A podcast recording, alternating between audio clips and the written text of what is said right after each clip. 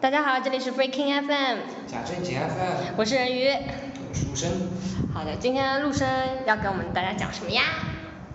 啊，是这样子开始的。不然你还要怎样啊？行行进入。是不是还要隆重介绍一下？很久没来了是吧？不用了不用了，很久没有讲的日本历历史史实物讲，对终于要回归主线了。对，回要归来主线要来这件事填情坑了是吧？嗯，上次我已经不记得讲哪里了。上次我们啊讲完了织田信讲了长，讲了一个武田信玄，武田信玄是支线剧情，今天终于要回归主线，就是讲丰臣秀吉，嗯，你是不是挺喜欢他的？并没有。啊，你不喜欢他？那你之前说你很喜欢的那个？我喜欢的是武田信玄，所以我相信加嗯啊戏加力气啊。哦本来主线上是没有他的。好的，那今天来讲丰臣秀吉。丰臣秀吉，嗯，因为丰臣秀吉的前半生是其实跟织田信长、织田信长的剧情是基本上重合，他是织田信长的手下嘛。提拔上来的人。 对，听说你之前做了很多功课，你来讲讲。哎，你不要这样，你要 Q 我嘛。那个，对啊，是是做功课啊啊，我就觉得这个人就是反正是那种，嗯就是从底层，啊对一步一步爬上来的人，然后我很惊讶，就是我就是觉得很惊讶的一点就是，就是你介绍他的那种词条什么的，都会就是有一个词说他是著名的政治家，嗯然后但是他不是还有好几次战役嘛，嗯就实际上我不太知道他这个人就是在武艺上，因为他毕竟到后来变成了下级武士，从下级武士开始一个个往上嘛，他到底武艺行不行啊？他还是只用头脑有谋术的这那就种。要听我慢慢道。哎，因为你知道为什么我会有这个想法？啊为什么因为之前我们请来了一个，不是有那个讲星座的嘛，嗯嗯嗯。就是哦我用星座学来分析一下。我发现，就是我就想，就是从这方面去看看嗯嗯嗯丰臣秀吉这个人嘛。就我后来发现，丰臣秀吉是个双鱼座，啊真的。就是是一个很奇怪的事情，你知道吧？因为一般就是就成为大人物的人，嗯，双鱼座的可能性很小的。真的吗？对的，一般就是他们做过一个统计啊，当然就是这个数就是数据的这个样本嗯是取自于欧美地区的，嗯就是说欧美地区的就是比如说中层领导以上干部级的，就是那种属于比如说有比较有组织能力、嗯头脑比较清晰、分析能力比较强、很有条理又会分派任务的这种人，通常比如说什么天蝎座啊、摩羯座啊，啊或者狮子座啊，就是要么很有感染力，要么很有领导力，嗯要么就思维很清晰、很周密那种。然后双鱼座给人的感觉总是那种扭扭捏捏，然后他们我感觉双鱼座的人比较适合，比如说写小说 呀、写剧本呀，就是搞文学啊创作。就是内心情感很丰富。对，然后或者去搞一些什么什么后现代画家啊什么的。对我，我总觉得他们和打仗啊、谋略啊这种事情沾不上边，然后所以我就觉得很奇怪，他到底打仗厉不厉害？但是丰臣秀吉这个出生的年月日好像就是就是考证上好像是没有没有确切的日子，有吗？是三月十七号，还是还是查出来了是百对百科吗？就是维基，维基百科。对嗯所以我就觉得三有月点是。什么座？三月十七号应该是双鱼座呀应。该是双鱼座。对那啊，符是符合的喽，那你看下来它就是双鱼座了。对我就是看了看到他是双鱼座，所以我就觉得，哎，为什么会有啊，我觉得星座这个很有诱导性，就是你先知道他什么星座之后，你会往这方面去想。对啊，因为就比如说，它是一个统计结果嘛，并不是说就是概率它不是说就是它不是因果关系啊，它只是一个关系，你明白我的意思？就是就是你在两种特质，嗯双鱼座是一个特质，是一个属性。然后，比如说，呃，富有想象力、嗯富有谋略，这也是属性。嗯就你只不过是通过统计学的方法找到了而且符合度还挺高找到了属性的关系，但是并不是说因果关系，不是说因为你是双鱼座，所以你就是这个样子。就只不过大部分人可能会倾向于去做这样的事情，哎，所以我就没必会，要。对对对，嗯对，就是会可有这个很大的可能性。哎，然后我就觉得这个人就挺有挺独特的，就就为什么会去打仗啊什么的，所以它是主线啊，所以要听我讲啊，对不对？所以就很传奇是吧？首先就是关于丰臣秀吉早年的经历，其实很多都不可信，就是怎么讲，感觉是有很多传是说。没办法考证吗？嗯，有很多史书会写他早年怎么样怎么样，但是最大的问题在于很多是他功成名就、夺取天下之后嗯写的史书，你知道吗？他把其他人的那些功劳全部都揽到自己啊我身知上。道，很可能就是就是为了把自己的这个履历表写对得对好看一对点，然后把自己那些之前别人不知道的那部分，然后进行美化、对对对填充这种。很多都是他在之前家的时候，当时的他的同僚啊、他的上司啊、他的前辈干的事情，嗯，到他夺取天下之后，这些人要么被他打死了，要么就做他手下了，你知道吗？呃，对所对对。嗯以他揽功这些都揽到自己身上，也没有人敢说话，对不对？对，所以他最大的功劳就是统一了日本了。这个到已经到很后面，但是他毕竟是一步一步爬上来的，你不可能什么寸功没有，嗯对对对，这倒是。这也是不可能的，对不对？所以，呃，他早年的他从他是一个农民的，或者说他的他爸是一个就是半农半兵，贫农家对，家平庭时至少平时是种田的，然后有可能有的时候会去就是征兵抓壮丁了，然后就去打仗。嗯，我看了一下，好像说他是他爸爸，好像是因为出了什么事故，反正好像是不能去当兵了，然后他是硬顶上去的。我看到的是这样，就很有可能就像你说的一样这，个是可哪个能哪个可能是那种就杜对，撰的有那很种。多有很多。然后我我之前去又去看翻了一下维基百科，说他的亲爹很早就死了，他娘又改嫁了之后，他跟他这个后爹闹矛盾了之后，他就离家出走了。啊，对，好像有说说他因为小时候就很矮小，嗯，然后像个猴子。对对对，他有这个绰号，然后嗯家里人就是，比如就是你说他继父啊，嗯包括同门的兄弟之类的，就很看不起他，然后给他起绰号，然后大家就是嫌隙很深，嗯，然后他好像就走了那种。对。然后他反正辗转各地之后，最后是到了织田信长的手下。然后织田信长是不拘一格用人才的，嗯一开始嘛，他是给织田信长这个牵马啊、揣草鞋啊。就侍从一样的对那种。最流传最广的说法是因为他帮织田信长提鞋的时候，会把这个草鞋揣在自己怀里，这样子就暖和了。直接拿出来穿的时候就暖和了，啊然后织田信长觉得，嗯，这小子不错。 你看，这就是双鱼座的人会做出来的事情， 这说明非常非常暖就是和，很很细腻啊。这这说明暖和。对啊，就是很有人情味啊，所以我才说嘛，应该去搞文学创作、写剧本啊。那说明你你的这套星星星座学非常的有道理。对啊，他做出来的事情还是很暖男的。哎，那之前信长是什么星座？哎你知道没有之后去有去查啊，一去下。看一下。可以，我们再重新再分析一下。受到提拔之后，当然就跟着织田信长去带兵打仗。我们之前讲了织田信长一路征战，关于这当中丰臣秀吉比较立的比较大的一功，或者说他的转折点是，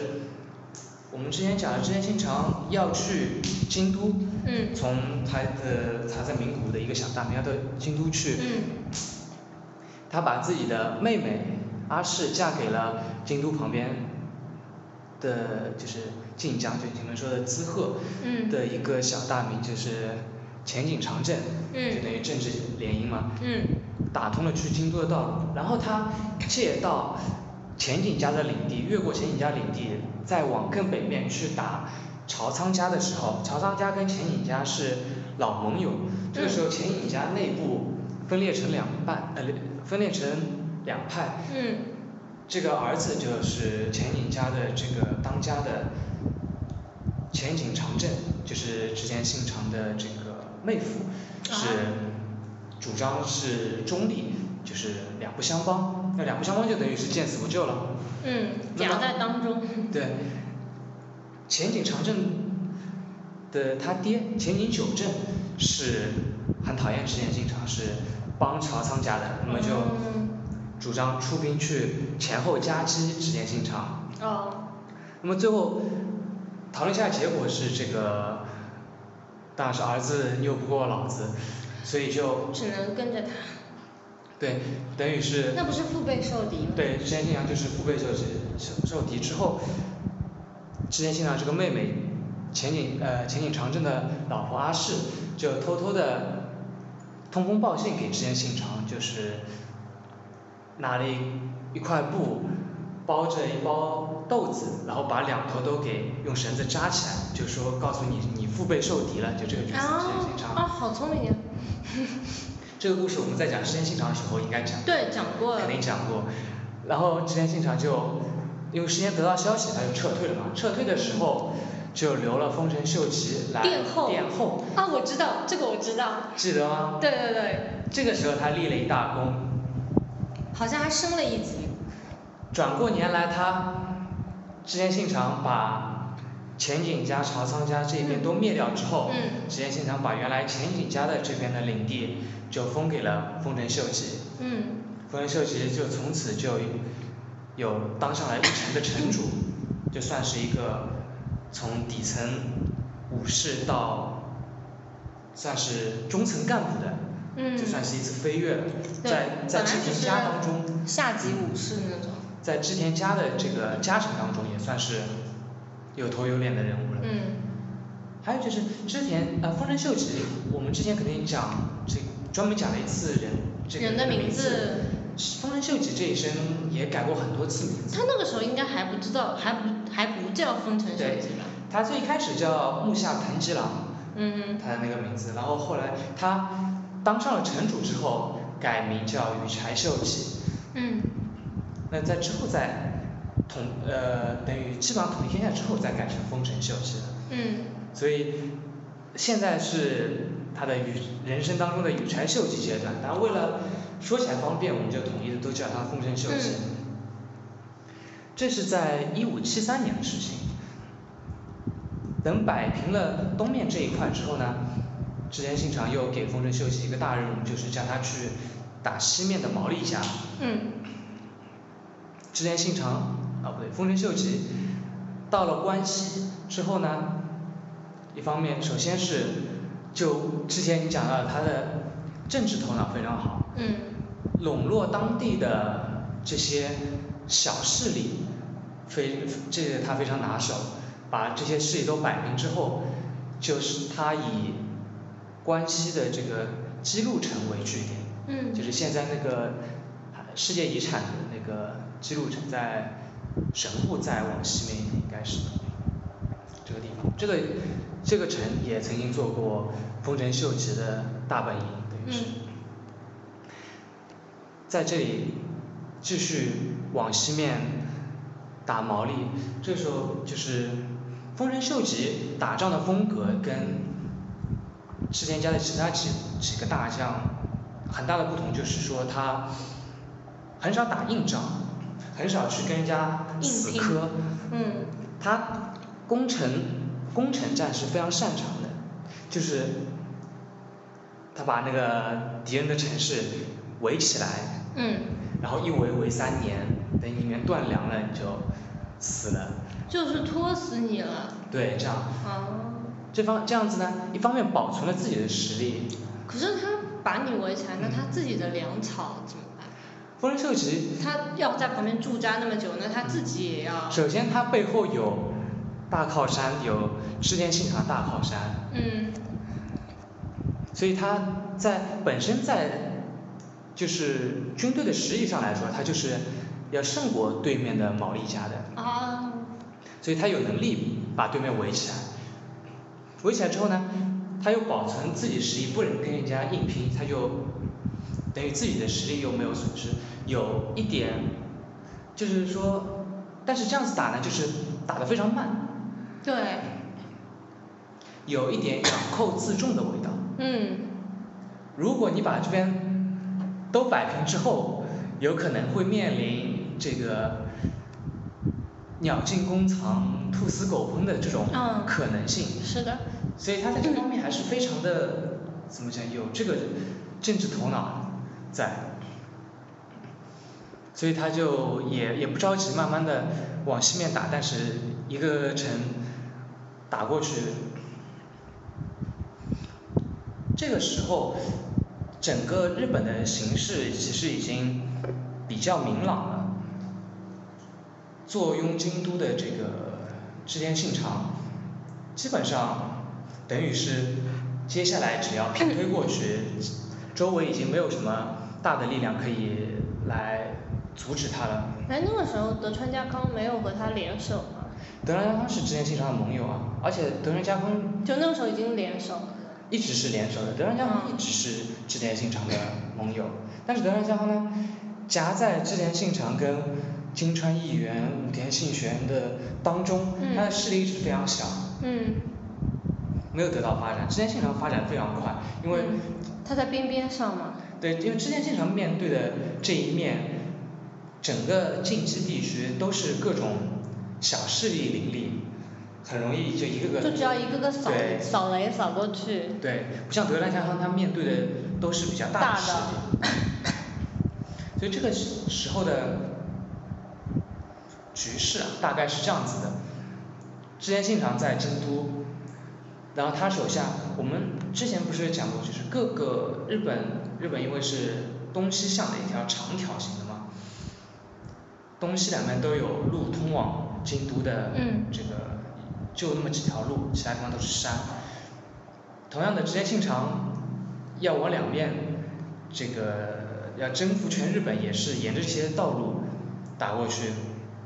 那么东面的三条路，就是北路到中山道、东海道，从上到下，分别是织田信长这边的柴田胜家和他对面是上杉家，原来是上杉谦信，嗯中间的是织田信长这边的是龙川一益，对面就是武田家。到一九呃到一五八二年的时候，正好把那个武田家给灭掉了，等于是对。再过去就是北条家，然后东海道这边呢就是他的老盟友德川家康。西面这边山阴道、山阳道都是丰臣秀吉管，嗯它的对面就是毛利家，然后还有一条水路去四国岛。四国岛上面的这个当地最大的势力叫长宗我部元亲，名字非常长，那姓长宗我部，名元亲，本来已经跟搞得像武侠人似 的。本来已经跟织田信长和谈了，嗯 但是呢，就是条件谈不拢。嗯本来之前信长的想法是就是不打搞不搞打平衡战略，因为还有几家小势力，还有旁边的三好家啊什么的，啊，他想搞平衡。然后一看，好像长宗我部已经统一整个四国岛了，想想想算了，还是把你灭了吧，就派他的三儿子神户信孝和丹羽长秀领兵准备去打渡海去打这个四国岛，他自己的近畿地区还有一个军团就是明智光秀的部队，明智光秀部队本来是在这个山阴道，也是在关西这边，把关西这边全部平定了之后呢，他就把这支军队抽回来，抽调回来就当成他的禁卫军了。这个时候啊、也要讲到之前信长呃丰臣秀吉的，之前我们讲丰臣秀吉的政治头脑，讲他故意慢慢的打毛利，有这种养寇自重的味道在里面，就是跟他形成对比的就是明智光秀，明智光秀平定了山阴到丹后、丹波这一块地方之后，就有点被这个怎么讲束之高阁啊，或者是他的位置就不那么稳固了。为什么？他不是打下来了吗？打下来之后，之后你就你就没事可可能做了对，可有可能是无事可做，就鸟尽弓藏的这种，有这种可能性，有这种担心，这是一个伏笔，之后还会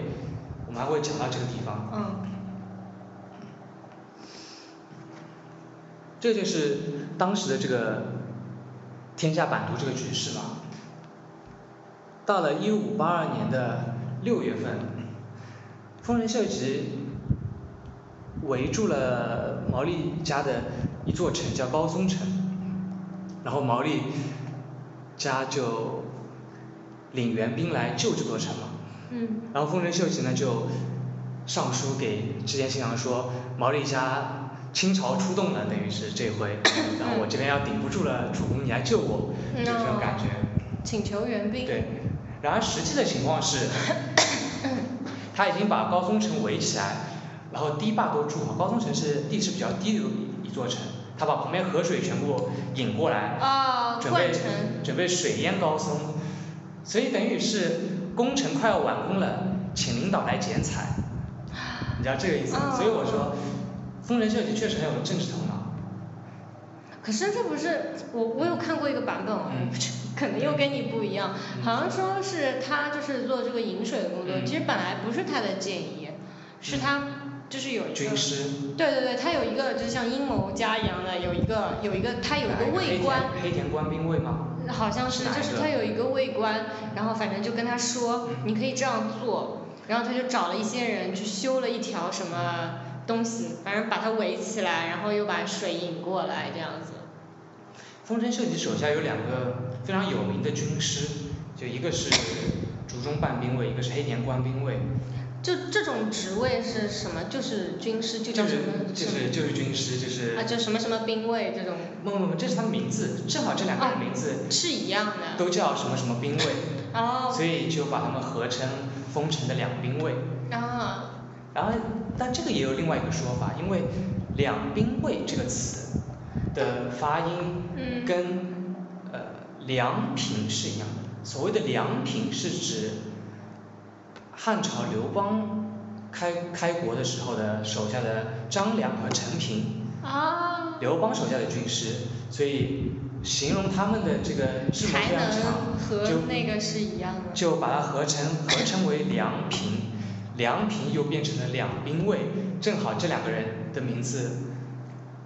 都有“兵卫”两个字在里面，啊，所以这些都是一些可以说是巧合啊，或者是说书人喜欢的这个段子。套路。套路，对。丰臣秀吉非常倚倚仗手下的军我师啊感觉什他么好像收了蛮多人的。的，。对。相反的，织田信长是手下虽然有很多大将能打的人，但是没有出主意的人。织田信长所有的主意都是他自己拿的，就他、嗯他从来不会跟人商量事情，啊就是他来想办法，你们只要去做就嗯对好了。所以是很很有，就是比较有领袖气质，可能是天蝎座，我觉 得是不是？也有可能是摩羯座啊。知道摩羯是这样子的，对，摩羯也是，就是自己想的很周密的那种，然后就可能派一个白羊座或者狮子座去做一下这样。就一般都感觉拿主意的人都不是那种猛将类型的，就像你说的，他打仗的策略就不是那种就快攻型，嗯，或者说搞一个什么突袭，什么包抄，或者是后面会讲到突袭，或者是什么，他们都是那种耗死你、拖死你、断你后路，就是他们不是那种正面冲突的那种，但是如果是那种火气很大、行动力很强的类型的那种猛将型的，有勇无谋型吗？这是，也不一定啊，就是那种比较有气势的，或者说本来就是那种呃武武士家出身的那种人，就是精进武艺什么之类，他本身就这个样子，他可能会选择那种正面冲突的那种方式去。那我还问你一个问题，马上就要平定天下了，如果这时候你是织田信长，嗯，你下一步会做什么？就现在打到这个份上，，对，你下一步该考虑什么事情？马上就要平定天下了，嗯，不知道呀，这个时候要干嘛？ 一脸迷茫，像川普选上总统之后， 马上百度知道开始问， 当上总当上总统怎么办？ 对不对？发一个推测，对不对？不知道，朱总我不知道该怎么办。这个时候，对于织田信长来讲，这个矛盾的主要方面已经从外部矛盾变成内部矛盾了。转嫁转变成内部矛盾了，就外面这些都不是对手了。接下来要怎么摆平织田家里面的事情？啊、就可能他手下的大将，就像你说的，那个时候那个丰臣秀吉不是姓羽柴嘛，嗯就是包括你说什么，还有柴田，嗯还有他自己儿子什么丹羽什么叉叉叉，然后这些人应该都很厉害吧？然后到底谁来管 哪里？当然不是先，当然不是想手下这件事啊，第一要想的事情就是接班人啊。要真的，那不让自己儿子做接班人吗？说是这么说，没有这么容易，你知道吗？这不是就在他们那个研习体系里面，这不是顺理成章的事情。当当然是顺理成章，但是要你要有一个铺垫，就这个时候，织田信长已经把他的织田家家督的位置传给他的长子织田信忠了，嗯但是背后的实际还是他在掌权。嗯哼，然后他这个时候做的是一些事情呢，就是要摆平家里面这些重重臣、主要的这些大臣。但是织田信长是一个彻头彻尾的这个能力主义者，他还是相信能力至上的，就是啊、外企了， 你看他的这些，可以说是外企，就用他用的都不是自己人。你我们之前数了一遍他手下的那些大将，柴田胜家，织田信长早年他刚刚继位的时候，还是名古屋旁边的一个小地主的时候，织田信长的弟弟曾经造反，就是啊织织田信长他妈喜欢他弟弟，不喜欢他。哦，啊，然后他弟弟就恃宠而骄，嗯起兵造反。这个时候，织田信长手下一大批人都起来，就帮着他弟弟造反嘛。但最后被织田信长给灭掉了，他弟也被织田信长给杀了。柴田信长，呃，柴田胜家有污点，曾经造过他的反。荣川一益是忍者出身，忍者虽然听上去很炫酷，但是在当时来说就是贱民，地位比丰臣秀吉还要低。忍者到底是个什么级别？在当时，你要么是贵族，你要么是神职人员，就嗯僧侣，嗯哼，你要么是生产粮食的人，嗯跟生哼，产粮食有关的农民啊什么，士农工商那种，不不不，工商那个时候都还没没有这么高哦只要你不种粮食，你就是贱民。哦，是这样子吗？嗯所以那忍者又是为什么？所以忍者不种粮食，所以忍者是贱民。那他们是干什么呢？就为什么这种人要叫忍者？忍者呢也是有传统的，这个现在的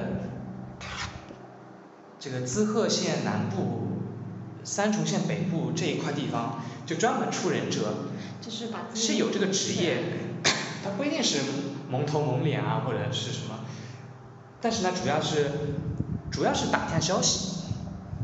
跑到各地去这个嗯侦察打探兵各种吗情报什么的，侦察兵类型的。对。那武士呢？武士和他们的区别武士就是武士啊，武士是明面上的，武士是有身份有地位的人啊。啊，就是武士就像有点像地主啊，收租啊，然后武力收租啊，嗯，对不对？地头蛇。对。但忍者就完全没有地位，而且就等于活在暗阴影中的人，有点像我知道间谍啊。或有者是有一种就是就是就是有点像就是别人花钱可以雇你去干个什么，嗯，就是对谁有花钱我替谁办事有那种，对都有。就这种。就是说，现在的忍者的形象比较固化了。啊，就以为都是那个样子。对，都是飞檐走壁，然后去刺客、行刺，然后都武艺高强什么的。但其实他们，我觉得应该没有行刺的能力，啊，行刺应该都是武士才会有这种能力。偶尔也会有，就那种有富有传奇色彩的，会会魔术啊，会变戏法啊这种人啊，或哦，也会就是偷，如果你能够飞檐走壁，能够偷偷的摸到人家的那个城里面去，嗯那你当然就有本事行刺啊。啊，那大部分的忍者实际上是以打探消息，伪装，让人家认不出来，就是装成一个我感觉比较像密探那对种、啊那种样但子。这个也很难啊，因为各个地方相对都很封闭，你跑到另外一个地方，你要会说你要会说当地的方言，啊，一眼认出你不对是当地人。你一开口你就就被抓住了，是不是？曾经就有，就说那个武田信玄家，武田信玄的出生点就非常的糟糕，生在山里面，他这个地方就非常封闭，所以他所有的规矩都是自成自成体系，外面进来一个人，马上就会被发现。很明显，比如说他的用的所有的度量衡都不一样，嗯，他叫各家明天每家拿一升一斗米来，这个一斗是多少？对，当地跟别的地方都不一样。而且呢，因为德川家康特别崇拜武田信玄，所以武田家的领地贾府现在的山梨县成为一个特别行政区或者说自治区，啊，其他地方都统一了度量衡，在江江户幕府时代，这个地方还是用老的。所以，呃，龙川一是贱民出身，嗯，啊，德川家康显不去讲他，然就后是看不上他的背景啊。就是说这些人都都是残次品，要就是你么在要别么的人要家，么造过反，嗯要么就是等级低，嗯，他都丰臣秀看。吉也是，丰臣秀吉也是个农民出身，就是说这些人你在那他都看不上了。别家人家，你比如在比如说在武田家或者在上杉家，你肯定永无出头之日。嗯哼，但是在织田家，他织田信长，只要你有能力，你带兵打仗厉害，你就他就会用这些人，包括知道还，有 就是就是不看文凭。对，相反的，织田信长的手下的那些大佬，嗯哼，从他爹他爷爷那一辈就开始跟着织田信长的这些元老的人物，织田信长反而看不上。比如说你没有能力，带兵打仗不行的。比如说我们现在说到现在，织田家的笔头家老从来没有出场过。所谓笔头就是排第一个，签名的时候签在第一个的就叫位笔高头，权重的，就是他手下的家臣是有是有排序的。对，一个一个的。排第一个的人，我们从来没有提到过他。嗯哼，这个人叫林通胜，也叫他是林秀珍，他是不带兵的吗？还是？他可能带兵打仗就比较次。然后织田信长发达了之后，他就开始做一些文职工作，因为他地位很高，他是织田家的首席大臣，所以就接待接待外宾啊，那能年纪也很大了。。对，然后跟朝廷打交道啊，搞搞关系啊，做一些这些文职工作。突然有一天，织田信长对他说：“这个林通胜啊，我记得二十几年前我弟造反的时候，你帮着他一起造我反，那你怎么准备怎么谢罪啊？ 二十几年前的事情，哦，突然翻旧突账。然翻旧账，然后就把他给赶走了。”哇，好天蝎座。是不是？林更生就一脸懵逼啊，毫无征兆。同样造他反的柴田胜家就一点事情都没有。他可能是觉得，对你能力又差，嗯然后还敢造我反，然后就把他给扔掉了吧。可能就是这里面就有说到，有可能是为了他儿子接班做的一些考虑，可能林通胜还会再在他造家里反面是一个顽固势力，嗯，代表了这些老人的就是吃老本派的这个头子。杀鸡儆猴吧，他先把林通胜干了。被放逐了，赶走了。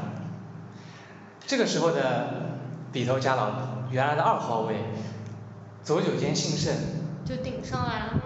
好像我们之前也从来没有提提到过。对，之前领兵打这个本院寺的僧兵，就是那个盘踞在大阪，现在大阪这一带的一股就是有点像白莲教之类的这种势力。哦，也是打了十年才才打完，之前也觉得他能力不行，然后呢，又碰到正好碰到佐久间信胜他儿子不争气，这个富二代是败家子，啊，啊，反正又一堆理由，就把林通胜也呃把那个佐久间信胜也革职了，本来跟四国岛上面的长宗我部元亲交涉，准备弹劾，就是佐久间来负责的。然后准备本来准备带兵去打仗，打四国也是左有贤负责，把他要把左有贤给撸掉，把他给放逐掉，这才换了那个丹羽长秀来负责去打四国，连续赶走掉两个重臣。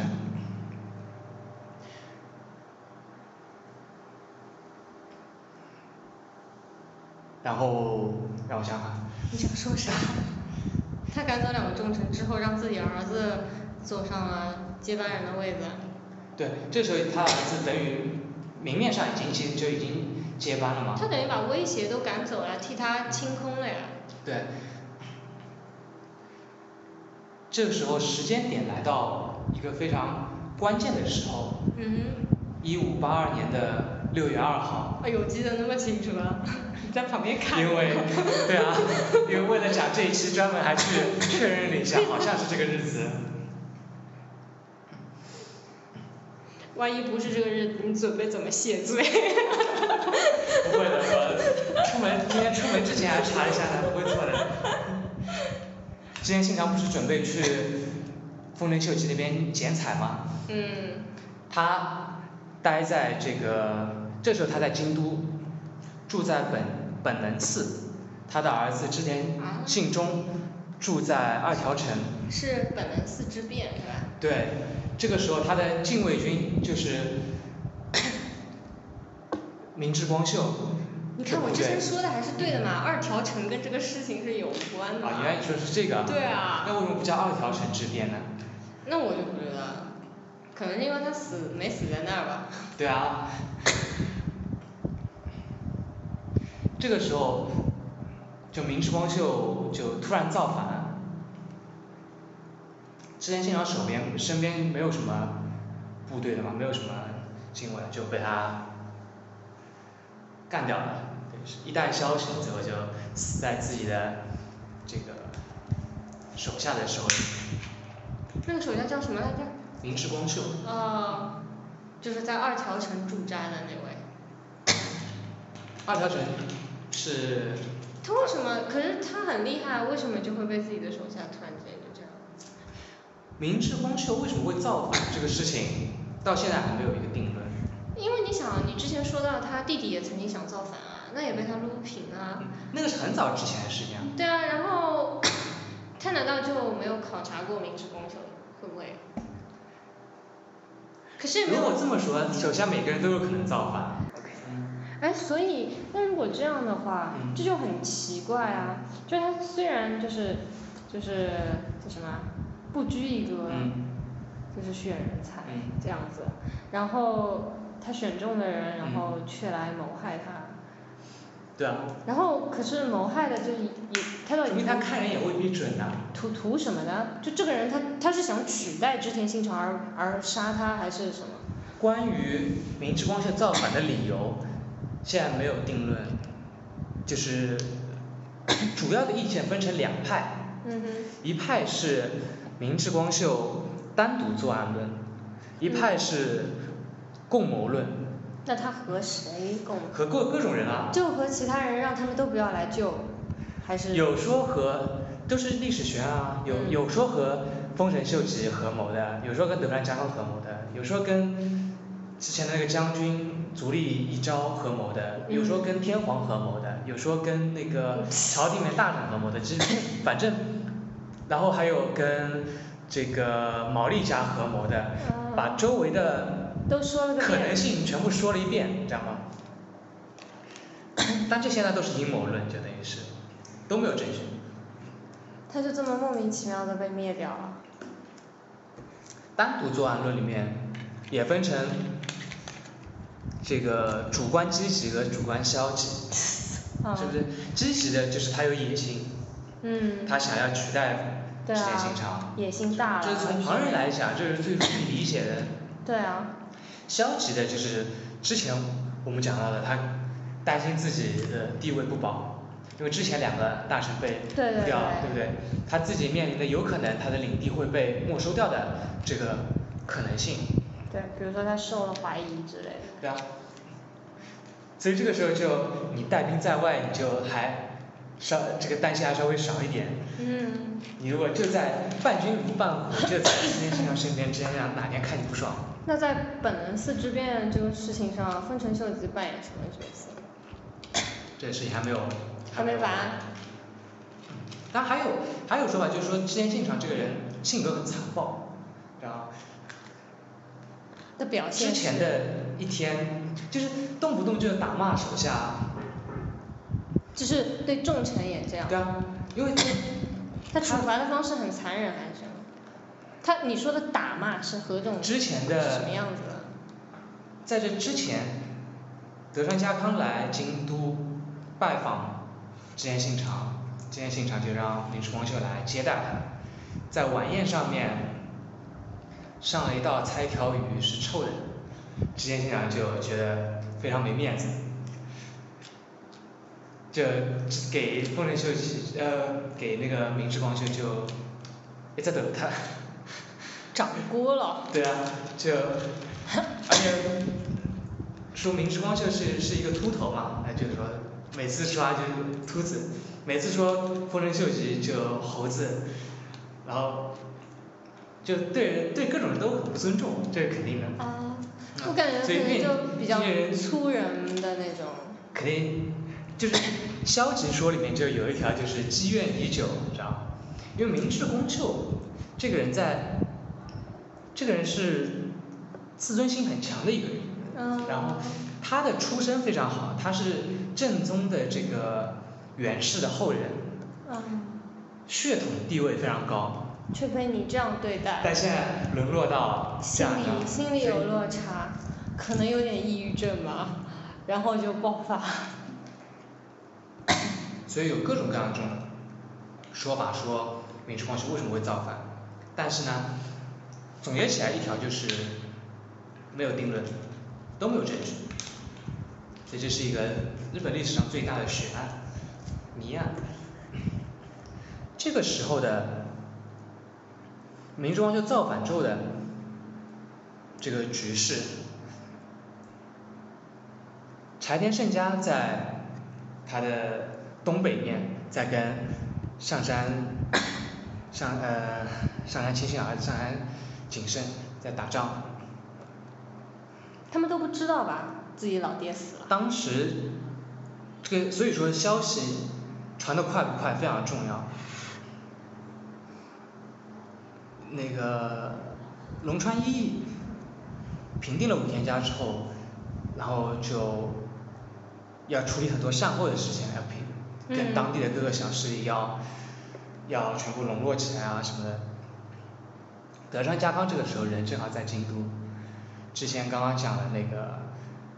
招招待他的这个事情，嗯他这个时候正好在京都，嗯所哼，以听到这个消息赶紧逃。所以德川家康是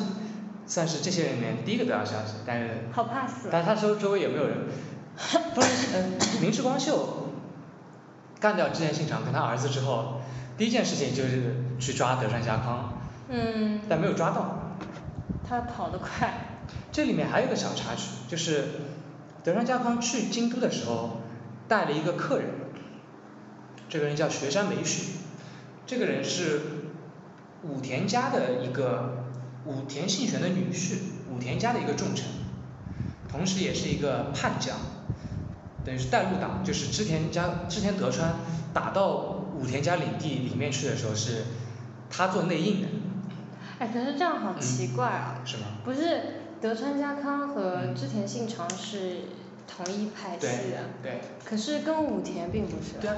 可是他因为比如说很很敬重武田的一个帮派，他很崇尚他们一派，嗯然后经常带他们的人来自己这边的地方。这个人没有，这个人投降了。啊。这个人是内应，这是武田家里面的内应。哦哦哦哦哦。那当然，把武田家灭了之后，对于武田家的这些遗臣、遗这个遗老嗯啊或者是残残余来说，这个人是个叛徒；但对于德川家康来说，这个人是一个大功臣，哦是他带路把我们带到这个山里面，哦和我们怎么知道路怎么走，对不对？是个叛军。对啊，这个人也带去，就是等于引荐给织田信长。想重用他，没想到人死了。对啊，就对逃逃出来的路上的时候，德让家康跟雪山美雪逃掉一条路的岔分岔的时候，一边是一条大路，一边是一条小路。嗯德川家康的一个手下叫服部半藏，嗯，就是现在忍者都都要叫半藏这个名字，或者啊说、好像或者挺那多，个什么什么藏挺多的。嗯，那个打那个游戏《守望先锋》什么，也有也有叫半藏哦，这个名字，有可能就是从服务半藏这个是他的一个源头。这个人就是一个伊贺的一个忍者，所以他对当地的地形非常熟，他就跟德川家康说，这个地方我熟，我来带路，走小路又快又安全。嗯他们就走了小路，雪山美雪不信他的，嗯，然后就跟就他要走们大路，就跟他们分开了嘛。。对，走在大路就被土匪给逮住，就给杀掉了。对，对于武田，对于我这样的武田家的铁杆粉丝来说，这个是有有此一报嗯啊，这是一个小插曲。还有织田家的，刚刚说的那些重臣里面，还有手上有有兵的，就是丰臣秀吉跟丹羽长秀。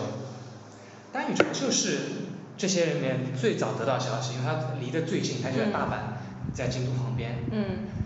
但是呢，很不幸他很怂，他没有敢，当时没有敢起兵，他最后就按兵不动了。那照理说他应该是已经是继承人了，他如果老子被杀了的话，不是他不是啊，那个是他的，对对，那个是他的三儿子，就是织田，哦我知道信传孝传是传给大儿子了，传是传给大儿子织田信忠，但织田信忠也这时候也被干掉了，啊就他们俩在一块儿。对，在一块儿就被这个明治光秀一锅端了。那照理说三儿子的话也应该就是起兵去捉拿那个什么。对啊，但是太怂了。然他啊后呢们？觉得打不过明治光秀啊，嗯他们就按兵不动啊，嗯，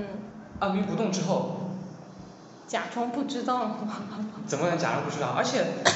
一发生这个事情之后呢，消息传出来，导致了这个丹羽长秀的军中也军心涣散，很多人就逃了，你知道吧？因为嗯本来本来都是召集起来的都是农民兵啊，啊很多都不是心甘情愿来来打仗，这个是一乱正好大家都都逃走了。第二个得到消息就是丰臣秀吉，丰臣秀吉是因为抓到了明治光秀喜派给毛利家的那个密使，本来是明治光秀怕这个造反了之后，马上就写信嗯。给上杉家， 给给给这各个家对毛利家什么的，就是给他们很多好处啊。就原来我们织田家占的领地，通通都还给你们，反反正他自己可能一时半会儿拿不到嘛。都在他的那些现在他的竞争对对手呢，本来都是他的同僚，嗯变成竞争对手，就等于是这些好处都许给原来的这个等于是敌人的敌人嘛。嗯就变现在就变成朋友朋了友。但是很不幸，这个这个消息没有传到毛利家，被丰臣秀吉给拦下来了。丰臣秀吉就因此，丰臣秀吉比柴田胜家先得到消息。丰臣秀吉马上一面和这个毛利家谈和谈，他之前不是已经把那个高松城围起来了，准备灌水水淹高松嘛。这个时候，他跟毛利家和谈的时候，开出了一系列非常苛刻的条件，包括守城的守将清水宗之、切腹谢罪，哪些哪些领地啊，全部割给织田家什么什么。毛利家最后经过激烈讨论，想了半天，最后还是同意了，嗯因为他们一方面没有得到消息，一方面以为织田家的援军要来了。嗯一方面看到这个高松城基本上是保不住了，所以他等于是这些虚伪的条件全部接受了。当然，好几天之后，他们在得到了本能寺之变的这个消息之后，当然悔得肠子都青了。嗯但这个时候，啊这已经为时已晚。丰臣秀吉一面跟这边全部和谈完之后，一面就急行军从关西回到了京都，据考证，十天走了二百公里，是不是很快？十天走了二百公里，就等于几乎没有休息嘛，几乎没有休息，就是对，就可能只是吃饭。所以你之前讲他说明说用兵都是慢吞吞的也不一定啊。这场撤退叫中国大撤退，嗯因为日本把关西的这块地区称作中国地区，嗯所以织田信长的啊丰臣秀吉的人生的第二个转机，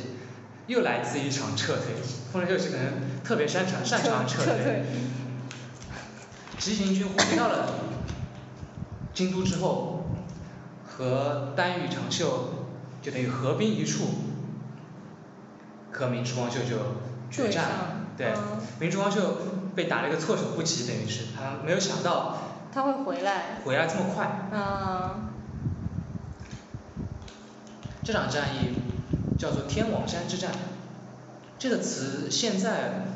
可能在一些天王山可跟能在着一些天哦，天王山嗯不是还有个什么天王寺吗？天王寺是大阪的那个啊，所以不是一个地方是。四天王寺还是天王寺，可能不是很清楚，哎，我怎么感觉好像确实是有个天王寺来着？可能是四天王寺。四天王寺可能是。这个词“天王山之战”这个词，现在还有一些体育比赛、一些解说还会用这个词，就形容一场关键的一场决战。嗯这个词最初是解说围棋的一个词，江户时代解说围棋的一个词，然后通过中日围棋的交流之后，就传到中国，现在变成体育比赛里有时候会用。当然，最初就是明智光秀跟丰臣秀吉争天下的这一场决战，丰臣秀吉把明智光秀打败了。那么这个时候，接下来该干什么？如果你是如果你是丰臣秀吉的话，哼，那不是应该把丹羽给干掉？呃我觉得你比你比丰臣秀吉还要不配一点。丹羽长秀还是家境文化做人，一生老老实实，最后在丰臣秀吉手下算混了一个善终。本来是他的上司啊，羽柴秀吉的因为他怂羽啊呃字，对，就就是丹羽长秀的如果说就你换一个样子，如果说留下来的是就是原本拿到继承人的话，嗯他们之间肯定会再打的，就哪怕是先合起来打了明智光秀，那接下来第二场肯定是他们之间肯定要打。当然要打了，但是呢，打仗就要有出师要有名啊。打完了，打明治光秀是以什么名义打的？讨伐，当然啦，啊是给主公报仇啊。对啊，讨伐呀，嗯。所以打完了之后， 还是要决定找一个织田家的继承人是谁，因为大家还是织田家，都是织田家的手下，嗯并不是说你这个时候就篡位了，变成丰臣家了。哼嗯所以还是要去。接下来呢，就是织田家的重臣，大家回到青州，就名古屋旁边，嗯回到出发点，回到原点，大家来讨 论，接下来织田家的未来要走向何方？嗯哼，这个是顺应大义，这个大义名分在这里的，嗯你哼不能这个时候就直接竖反旗，就说我要当了，那就变成大家又来讨伐你了，大家又，你这时候还没有未必吧，因为我也不知道其他的人到底兵力怎么样。如果他兵力很盛的话，完全这个时候呢，很快六月中六月下旬的时候就跑跑到这个名古屋去开会了嘛。这个时候的局势又跟之前说的又不一样了。柴田胜家的实力还是在的，这个时候还是柴田胜家的实力是最强的。龙川一役是得到消息最晚的一个，而且他离得最远，而且他刚跟北条打了一仗，被打败了，吃了一场败仗，又得到了这个织田信长被杀了的消息，等于是一团乱。他他本来的领地不在这个关东这边的，他等于新到一块地方，本来织田信长说你把这块地方全平定了，这块地方就给给你你了了，等于他新到这块地方，所以现在背后靠山没有了，底下人都造反。嗯他想想算了，我这些都不要了，我逃回老家算了，他就什么都不要就逃回去了。那就不参与了。对吧？这个时候他名义上你丢了领地给织田织田家丢了脸，你没有资格参与。实际上吃了败仗，根本就没有没有实力来去说话。所以，然后客观条件，他这个时候还在这个关东被北条就等于是还北条在追杀他嘛，他这个时候他最后没有赶上这个会议开会，他这是还在半路逃命，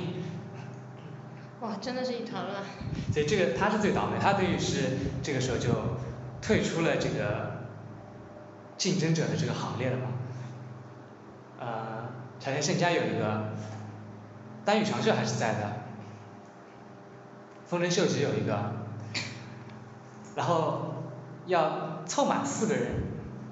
又又凑了一个人叫池田恒星，这个人是织田信长的乳兄弟，就是池田恒星他妈是织田信长的奶妈，嗯，这样一个关系是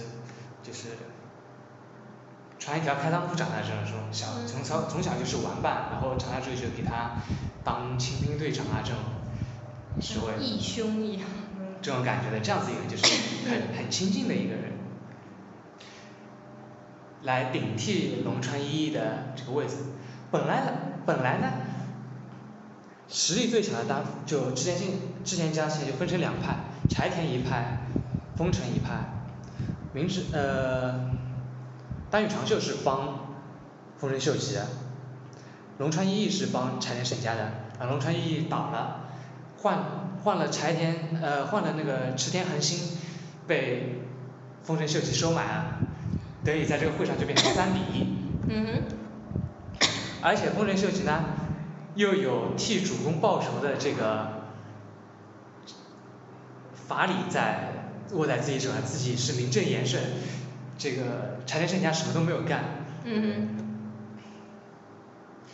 然后提名继承人的时候，柴田胜家呢就提名了之前的那个那个三儿子哼。单语。织田信孝，就是就是打四准备去打四国的时候，织田信孝是这个总司令，丹羽是辅佐他的副司令。啊。织田信长这个时候主要的，呃，他有很多儿子，但是主要的就三个，老大是织田信忠，老二是织田信雄，老三是织田信孝。嗯哼。本来呢是想着织田信忠继位，其他两个儿子呢过继给别人家了。本来二儿子叫北田信义，三儿子叫神户信孝，就过继到别人家里面去，把周围的这些小家族给吸纳进来，等于这个意思。呃，等织田信忠一死，这两个儿子马上又改姓改回织田之后，又回来。又回来，以为自己有机会当老大了，所以又回来争夺继承权。柴田胜家提名了三儿子，是他是觉得三儿子比二儿子更有人望一点，然后呢，他就要防着这个丰臣秀吉提名二儿子嘛，嗯哼。他开始在下面各种做工作，各种去这种说儿子坏话啊，或者是拉拢人啊什么的，叫大家投票投给三儿子啊。没想到，丰臣秀吉说，自古都是子承父业，都是长子继位。织田信长死了，就应该织田信忠继位。织田信忠现在死了，就应该织田信忠的儿子，现在还是一个三岁的一个小孩儿，叫还没有大名，小名叫三法师。他就把这个小孩抱出来说，应该他来继位。所以柴田胜家在开会前，在各种拉关系的时候，丰臣秀吉在拿着玩具逗三法师玩，教教三法师念自己的名字，只要三法师会念羽柴秀吉几个字，嗯。就等于他赢了。最后他把这个小孩抱出来，无论怎么说，从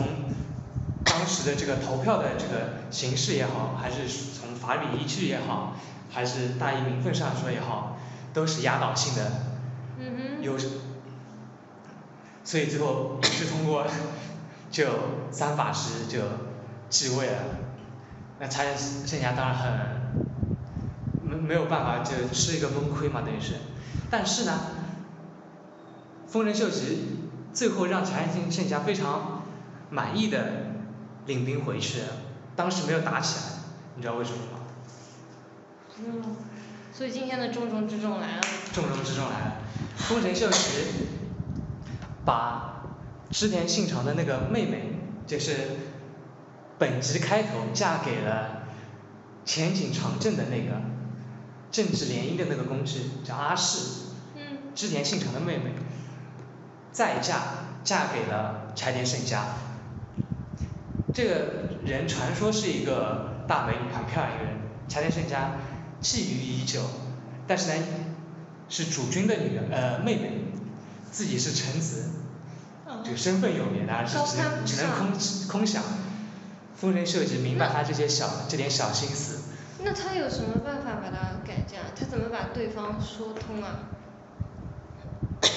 织田信长都死了。啊，就随便来了，对吧？这些都是变成丰臣秀吉的政治工具了。嗯丰臣秀吉去说点好话，说，哎，柴田胜家这个人也不错，是不是？怎么怎么样？所以说就前面一个人好冤啊。是不是就把阿市嫁给了柴田胜家？柴田胜家满心欢喜，带着老婆跟三个拖油瓶，就是他这个的儿子吗？还是？女儿啊，女儿也很有名，叫就是后世把这三个女儿叫战国三姐妹，后来还拍过电视剧，哦，拍过大合剧。这三个人就是阿市跟前井长政生的三个女儿，最后的结局，大女儿嫁给了丰臣秀吉，二女儿嫁给一个一个小这个小大名，哇，三女儿嫁给了德川家康的儿子二代将军德川秀忠。这个年龄差的好大啊，我感觉，感觉都可以差一轮了吧？太相差了，这个都是啊，三女儿是那个将军的大老婆郑氏，这个大女儿茶茶嫁给之前呃嫁嫁给丰臣秀吉是这个侧室，哇，啊这个才然后还把